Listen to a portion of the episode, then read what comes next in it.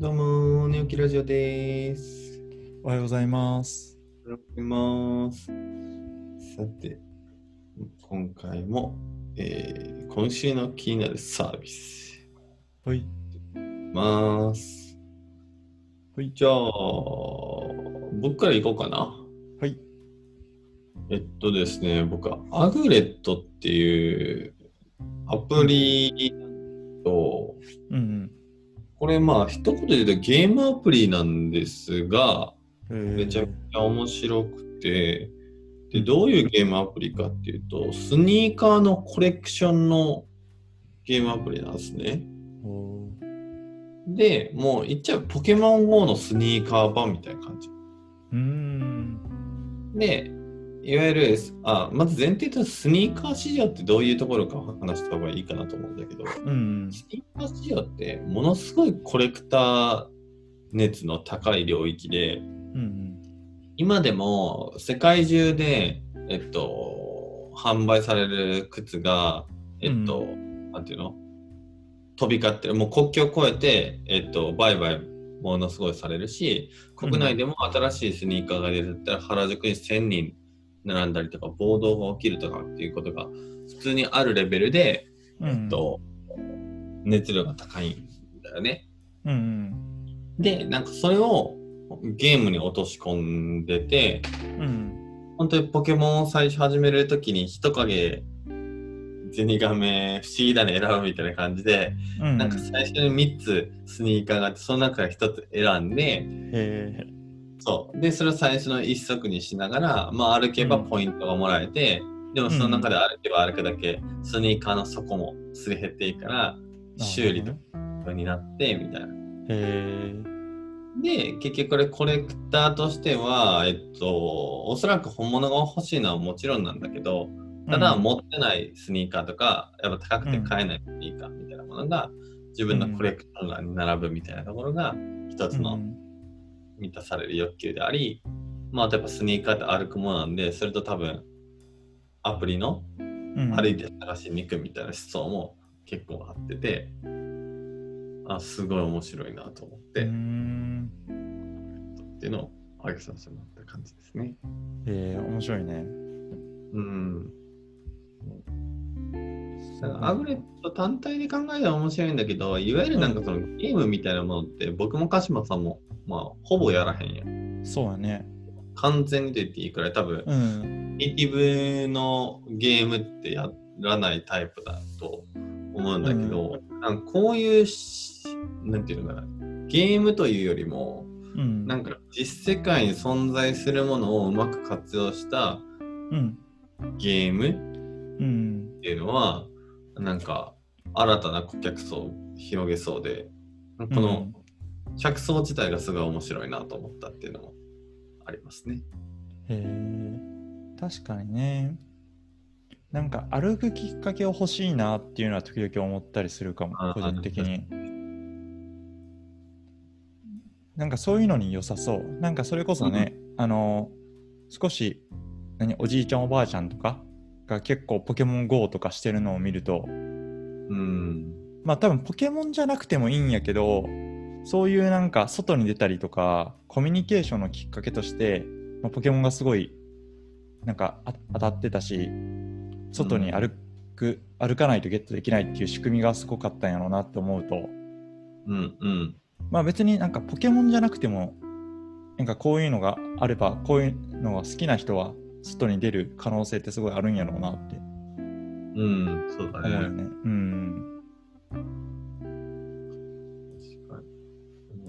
えーこれはなんか、あれ？ポケモンみたいにモンスターボール投げるわけじゃなくて、もう、何？道で、うん、ポイント止め、うん、うん。買うってことだと思うね。えー、あじゃあ歩けば歩くほどポイントとかは溜まってみたいなってことか。うんあ、そうそうそうそう。んうんう。うん。で、このコンテンツのひともう一つ、スニーカーで面白いなと思ったら、結局うんゲームって、あの、ゴールがあるから、大体まあすぐ完結しちゃうとユーザーっていうやつしていっちゃううん。うん。わけで、まあ、だからこそ常にこうアップデートかけて、新しいキャラクター出したり、新しいストーリーを出したりっていうのを、うん。まあ、各ゲームメーカー努力されてると思うんだけど、うんこのスニーカーの場ゲームの場合ってスニーカー自体は自分らで生成しなくても各ブランドがどんどん新作を、うん。うん。まあどうかな。もうほんまに月1レベルでボンボン出していってんだよね。うん。だからその新たな情報っていうのが実際何か考えなくても、新しいデータをどん。どん。入れていけばそれ相応に、えっとコンテンツが増えていくっていう風な仕組みになるから、うん。なん。かその点はあのサービスの作り手側としてはすごいうん楽であり持続的なサービスになるからうん。いいなっていうのも思ったね。うん。確かにね。そのコンテンツを作ってる側とゲームを提供してるところが違うっていう。うん。うん。そうそう。でまあこれからはねうんそうそうそうそう。まあこれからはね、本当に荒野行動とか、あどう忘れした、なん。だっけ、あのメタバースの代表か。ああフォートナイトあそう、フォートナイトとかももう完全にオフラインとに侵食してきてるやん。だからオンラインで集まるっていうのが当たり前になり、オフラインに侵食して、いろんなこう、有名アーティストがフォートナイト上でイベントしたりっていうのを、まあ、やってるのと同じように、まあ確実にこれもオフラインありきのサービスやから、うんまあそういう多分発売とかもうまく新商品の発売とか、うん。コミュニティとしての交換とかも含めて、うん。まあゲームで完成するというよりは、もうオフラインも侵食してくるようなサービスになってくるんやろうなっていううん。印象もあるっていう意味でもすごくいいし、まあこれから見届けたいなと思ってるうん。サービスですね。なるほどね。はい、じゃあ僕からは以上でございます。はい。鹿島さん何でしょう？はい。自分の今週のおすすめはえっと気になるサービスはヘッドスペースっていうアプリでお。あのマインドフルネスを手助けしてくれるアプリ、うんうん。まあ、瞑想を手助けしてくれるアプリやねその中でも、うんうん。でこれ自体がすごい昔からあって、うん。まあ、結構なんか使われてるアプリでなんて書いてたかななんか4000万人ぐらいが世界中で使ってるんかな。うーん。うん、でなんか10分間の瞑想をアニメーションで説明してこういう風にすればいいよとかっていう説明がアニメーションであってなんかその後はなんか音声を聞きながらあじゃあ目をつぶってくださいとか今はなんか自分のお腹に意識を向けてくださいとかっていうなんかこうナビゲーションをしてくれるアプリこれす,、うん、すごい良くて実は今はそんなに使ってないんやけどもともと結構 なんかなんて言うんだろう結構頭がずっと動き続けてるなみたいな時に、ど。うん。まあ、ハマったことがあってうーん。なんかこれで、まあ、瞑想って基本的に何雑念をこうのけて今の自分の呼吸とか自分の聞こえてる音に集中するっていううん。感じなんやけど、まあ、そういうのをやって本当になんか結構体調も良くなったからうーんこ。れは個人的にはすごい助かったアプリなるほど。すごい。ですね。で、2010年、12年にリリースされてて、うん。で、もともと開発してた方も僧侶の方？うん。うん。で、結構今なんか Google とかでこのアプリが使われて、まあその人がトレーニングコーチみたいな感じでやって、まあ普及してるって感じやね。うん。で、うん、すごいアニメーションがね、すごいよくできてる。えー。なんか、まあ海外っぽいアニメなんやけど、うん、なんか毎日10分ぐらい？うん。